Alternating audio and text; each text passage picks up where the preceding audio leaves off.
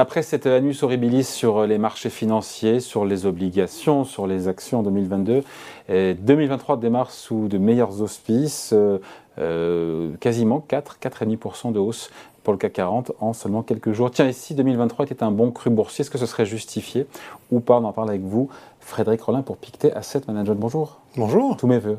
Merci à vous aussi. Bon, euh, on est à 7700 points, 6700 points et des patates sur le CAC 40.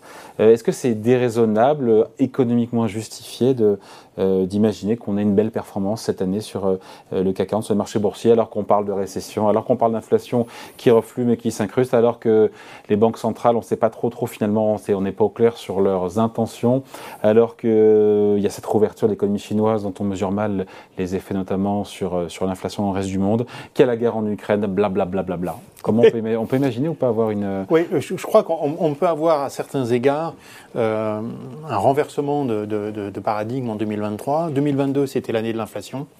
En 2023, ça risque fortement d'être l'année de la baisse de l'inflation.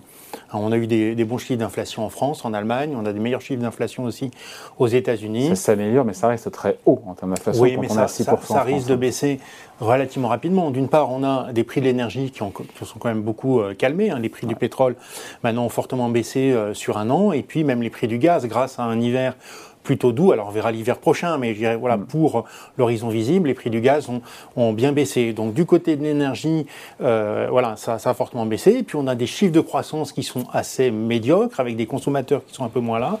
Et de l'autre côté, eh bien des chaînes de production qui sont quand même largement réorganisées, avec peut-être une Chine qui va réouvrir. Donc nous, on pense qu'il n'est pas du tout impossible, même que dès 2023, on ait une inflation en Europe qui s'approche de très près des, des 2% à la fin de l'année. Ah ouais, quand Donc, même. Oui, oui, ça, ça c'est, pour nous, c'est une, c'est, véritablement on reviendrait à 2% en zone bah, avec, un calme sur les prix de l'énergie, plus le fait qu'effectivement on ait une croissance très très faible en Europe, on va être proche de 0% de croissance pour l'année 2023, euh, une réouverture de la Chine, et on voit d'ailleurs hein, les délais de livraison, euh, euh, les pressions sur le fret, etc. sont, sont, quasiment revenus, revenus à la normale. L'inflation va progressivement retourner à la normale.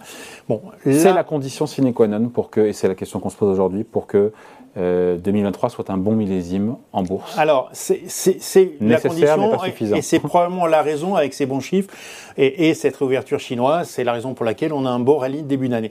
Là où on est un petit peu gêné, c'est qu'on trouve que là, on, est en train effectivement de regarder les deux choses qui vont un petit peu mieux. Parce que pour moi, pardon, je vous coupe, mais récession et, hausse des marchés boursiers en même temps, pour moi, c'est un truc qui m'échappe là. Ben voilà, ben, euh, je dirais que c'est là, là que je pense qu'il faut faire attention, c'est que en Europe, on est probablement en train de traverser une croissance économique négative au cours du dernier trimestre, euh, enfin, de, ça, ça va être publié, dernier trimestre 2022, euh, probablement encore au premier trimestre 2023, euh, donc récession.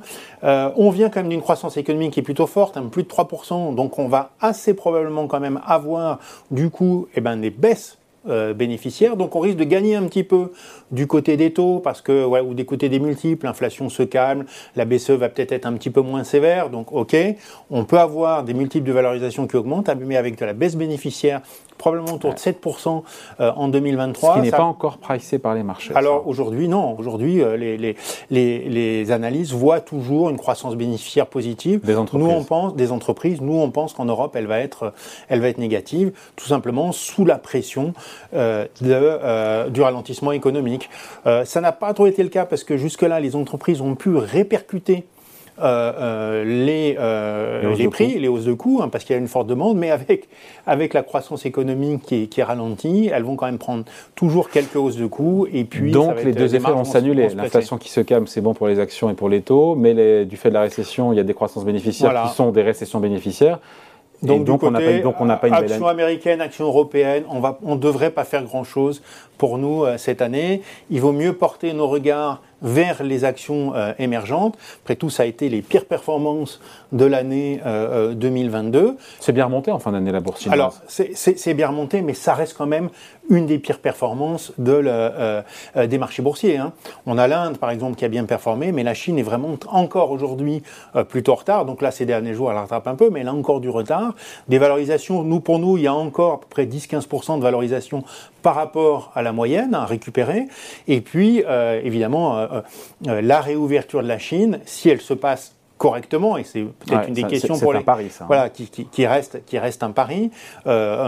L'économie chinoise devrait rebondir deuxième ou peut-être troisième trimestre de l'année 2023. Et à ce moment-là, on a, euh, alors que l'Europe et les États-Unis sont englués dans une croissance économique très très faible, euh, la Chine qui rebondit fortement sur la base de valorisation euh, plutôt modeste une inflation qui n'est pas trop forte, qui pourrait permettre en plus, une fois la réouverture actée, mm. eh bien, de booster un petit peu l'ensemble avec une politique monétaire plus accommodante, de bonnes réformes sur l'immobilier, un petit peu moins de pression sur la tech, les actions chinoises paraissent, intéressantes. Beaucoup plus que le CAC 40. Voilà, sur le CAC 40 pour vous, une belle année sur le CAC 40, vous ne croyez pas trop?